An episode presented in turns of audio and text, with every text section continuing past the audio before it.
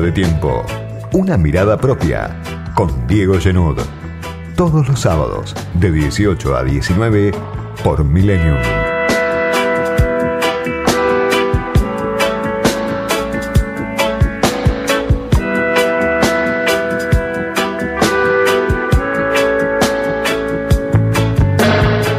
En la cubierta del Titanic, Sergio Massa logró finalmente lo que quería. El superministerio que venía promocionando el ex intendente de Tigre desde hace un año, más o menos, por los canales amigos que le sobran a Sergio Massa, dueño de un poder de lobby formidable, envidiable, único, que toda la clase política quisiera tener, pero por alguna razón Massa es uno de los pocos que lo tiene, y quería llegar al poder con este superministerio que Alberto Fernández le inventó, que Cristina Fernández le inventó, que Cristina convalidó. Massa ya había sido jefe de gabinete en el 2009, durante el primer gobierno de Cristina, y ahí había comprobado que era un rol decorativo la jefatura de gabinete. Hasta hace poco Massa decía, es el peor lugar en el que me tocó estar. Se lo decía incluso a Santiago Cafiero, a Juan Mansur, no quería volver a la jefatura de gabinete. Se fue en su momento por las diferencias con Cristina, por las diferencias con Néstor Kirchner, que todavía vivía. Y claro, esto fue hace muchísimo tiempo. Desde ese momento hasta hoy, desde aquel tiempo en el que Massa estuvo en el Poder Ejecutivo, 2009, 2010 hasta hoy, Massa dio la vuelta al mundo. Se convirtió en el líder de la oposición, creó el Frente Renovador, armó un equipo, presentó listas, ganó una elección en la provincia de Buenos Aires y ahí se demostró distinto a todos los que hasta ese momento venían haciendo antikirchnerismo porque le pudo ganar a Cristina en la provincia de Buenos Aires. En el año 2013 sacó el 44% de, de los votos en las elecciones generales. Pero claro, desde ese momento de auge hasta ahora, Massa no hizo más que perder poder. Por eso es para prestar atención este desembarco de Massa con todo el poder. Porque desde el momento de auge, desde aquel 2013, Massa se vino deshilachando. Perdió las elecciones en Tigre como candidato a senador en 2017, salió tercero en Tigre, Massa, no solo a nivel nacional. Y sin embargo, tantas veces escuchamos el factor masa, el proyecto de masa. Macri que lo presentó ante Biden, que era vicepresidente en ese momento en Davos, como el jefe del peronismo en la Argentina. Por eso digo que es dueño de una capacidad de lobby inigualable, fenomenal.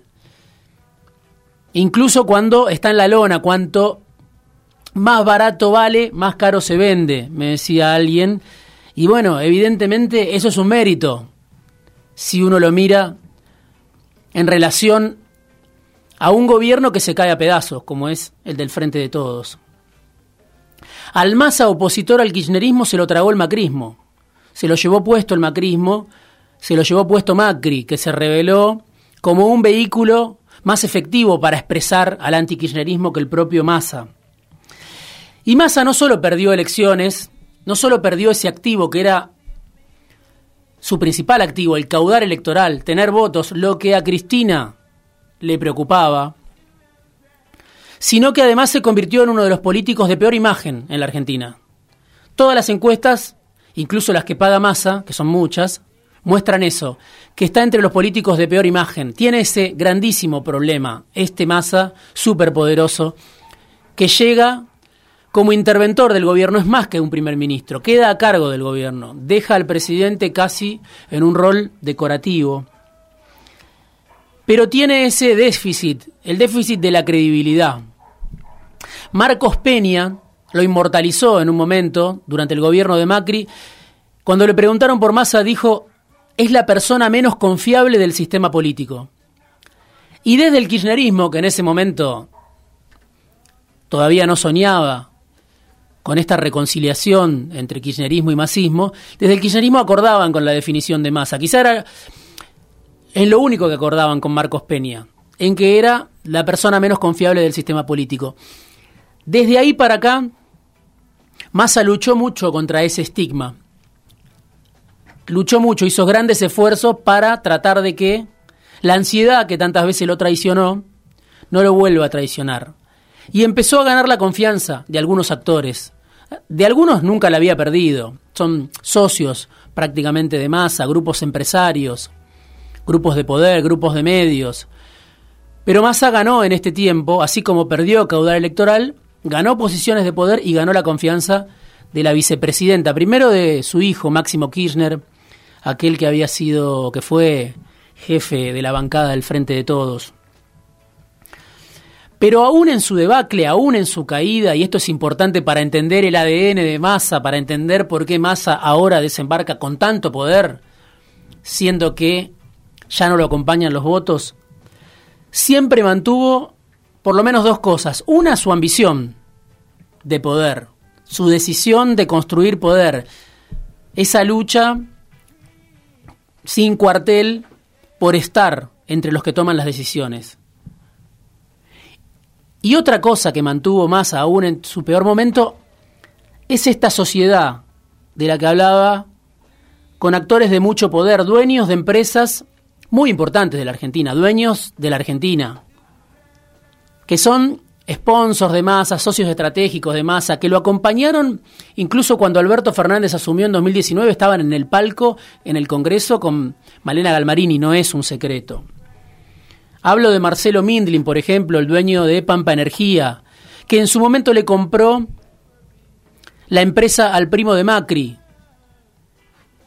Y EXA, la empresa que era de Franco, ahora se llama SACDE, y es la que va a construir la obra civil en, el gasoducto Néstor Kirchner, en Vaca Muerta. Marcelo Mindlin, poder permanente total en la Argentina, muy ligado a Massa, muy contento con el triunfo de Massa. El grupo Vila Manzano, dueños de el Grupo América, un grupo de medios muy importante, hacía picos del offer durante los años del macrismo, muy opositor al kirchnerismo, muy alineado con Comodoro Pi en ese momento y hoy más bien alineado con el gobierno. Van a ver las pantallas de América al rojo vivo a partir de ahora, transmitiendo todas las bondades del presidente Massa. Jorge Brito, también, un empresario, dueño de bancos, murió hace un año, un año y pico, el fundador del Banco Macro, muy amigo de Sergio Massa, lo entrevisté para el libro que hice a Jorge Brito en su momento, en vida, por supuesto, y él me contaba de esa relación para el libro que escribí que se llama Massa la biografía no autorizada. No era ningún secreto la relación de Brito con Massa, de muchos años. La relación de Vila Manzano no es ningún secreto, la relación de Mindlin, la relación de Sebastián Eskenazi, de Daniel Haddad, el dueño de Infobae. Son grandes medios, algunos, otros son empresas que están en sectores estratégicos de la Argentina, en el sector energético, en el sector financiero, que están de fiesta, porque llegó Massa a gobernar Argentina. También la Embajada de Estados Unidos, ¿no? Por supuesto. Massa quedó inmortalizado en los cables de Wikileaks, hay dos libros, creo, de Santiago Donel donde se cuentan los encuentros con la embajadora Vilma Martínez en Tigre, con Massa. Son todos sectores que están asociados al proyecto Massa de alguna manera u otra. Por supuesto, la Embajada de Estados Unidos no es que necesita de Massa para defender sus intereses en la Argentina, pero es un buen amigo, un buen amigo de los intereses de Estados Unidos, como hay muchos en el gobierno, en la oposición. Ese bloque de poder, de poder empresario, viene adosado a masa y creen que llegó el momento del giro hacia las demandas del mercado. Finalmente llega deshilachado al poder el proyecto de la Avenida del Medio, hoy podríamos decir que es el callejón del medio, el pasaje del medio. Sergio Massa, interventor en el gobierno del Frente de Todos. La tarea que tiene es apurar el ajuste. Lo mismo que le pedían a Batakis. Duró nada. La echaron de mala manera a Batakis. Venía de Washington y se enteró en pleno vuelo, o se enteró cuando iba, se dio cuenta de que iba a durar poco la épica del siolismo, no duró demasiado. La tarea de Massa es recuperar la gobernabilidad, es calmar a los mercados, ya vemos que hay un alivio en los mercados, y es también, como me decía uno de estos empresarios hace unos días con el, con el que hablaba, ligado a Massa, bueno, la primera tarea es reducir la emisión, es reducir el déficit, en criollo ajustar. La segunda es bajar la inflación, obviamente, para que deje de devorarse los ingresos de los que viven de un salario en pesos, de un ingreso en pesos. Pero es mucho el poder que está detrás de Massa y se juega una parada difícil porque el contexto no es para nada sencillo. Tiene que desactivar una bomba todavía. Massa, quizá él hubiera querido asumir después de una devaluación.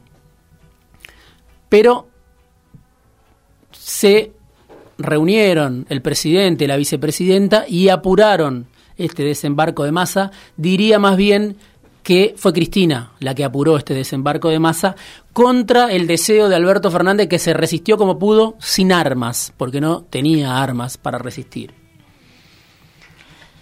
Pero es interesante analizar a partir de ahora los equipos que vaya armando Massa. Siempre tuvo capacidad para eso, lo hizo durante el gobierno del Frente para la Victoria, cuando él armó el Frente Renovador. Pero ahora muchos de los economistas que se mencionaban, salió alguna nota incluso en Clarín, el plan Massa, no estaban ni enterados de que Massa iba a asumir y ni siquiera venían hablando con Massa. Hablo, por ejemplo, de Martín Redrado, que está en el exterior y hace un tiempo salió a decir que no habla con Massa no es uno de los economistas que armó el supuesto plan de masa. Miguel Peirano también está en el exterior por cuestiones de trabajo. No es uno de los economistas que armó el supuesto plan masa.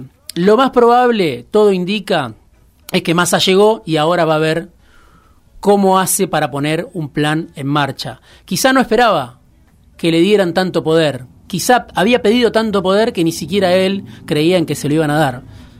Pero es tanta la emergencia, es tanta la debilidad del gobierno, del presidente y de la vicepresidenta de los dos, que Massa consiguió lo que quería. Y le llegó incluso antes de que tuviera preparado el plan de salida, por el que tanto se le reclamó a Martín Guzmán en su momento, que tuviera un plan. Bueno, Massa tampoco tiene todavía un plan, lo estará armando ahora, de apuro, ahora que tiene todo el poder que estaba reclamando. Pero para entender el ADN de Massa, como decía, hay que pensar en que vive para la política, vive para el poder y siempre apuesta por más. Esa es una característica que lo distingue de otros políticos, de otros políticos que trabajan a reglamento. Y podríamos decir que ganó algo en este tiempo también, algo de lo que decía, aprendió a domar la ansiedad que tantas veces lo traicionó. Algunos se acuerdan de los carteles que había en las autopistas. Faltan tantos días, decía Massa, como si en 2015 hubiera o hubiera tenido chance de llegar a la presidencia. La segunda cuestión importante, además de que no hay que subestimarlo, es que llega producto de este gran experimento fallido que es el frente de todos en el gobierno. Llega porque todo lo que se dijo hasta ahora estaba escrito en el agua. Llega porque al gobierno todo le dura nada. Llega porque nada es lo que parece. Cuando se fue Martín Guzmán, tan cuestionado por todo el frente de todos, se vino abajo el gobierno de Alberto Fernández. Era tan frágil el gobierno de Alberto Fernández que dependía de un recién llegado a la política como Martín Guzmán. Bueno, Massa tiene los años de política, la ambición política que Guzmán no tenía. No sabe de economía probablemente, tendrá que armar un equipo para eso, pero con su llegada se acaba de cargar a Daniel Scioli, a Silvina Batakis, a Julián Domínguez, a Gustavo Vélez, a Juan Mansur. Cayeron todos por el, el huracán Massa. El propio Scioli, que se hablaba de que era presidenciable, por eso digo que Tantas veces nos apuramos a trazar escenarios en medio de la emergencia y nadie sabe cómo le va a ir al ex intendente de Tigre. Una figura política que tiene la capacidad de vender fantasía todo el tiempo, que cautiva a los desprevenidos, que cautiva a los periodistas y las periodistas. Claro, después muchas veces sus promesas no se cumplen. Sería un error subestimarlo, sería un error creer cada uno de sus fuegos de artificio, que son muchos en el caso del ahora superministro. Como me decía alguien referido a esta cuestión de la imagen, la mala imagen de masa, que él viene a revertir en esta la que piensa que es su última oportunidad. Sergio pone plata en todas las gomerías, pero nadie le cambia las cuatro cubiertas, me decía alguien. Claro, se habla tan bien de masa que uno no entiende cómo puede ser que sea uno de los políticos con peor imagen. Bueno, tiene la oportunidad ahora de demostrar que va a revertir esa imagen y si algo no se le puede negar tampoco es que se viene preparando hace tiempo para llegar al poder. No se le dio por la vía de los votos, se le dio ahora gracias a la crisis profunda del Frente de Todos. Un gobierno extraviado, un carnaval de improvisación, todo ese escenario endemoniado, siete semanas de corrida, derivan en este nuevo comienzo. Ahora empieza el gobierno de masa, el callejón del medio, la salvación o la inmolación.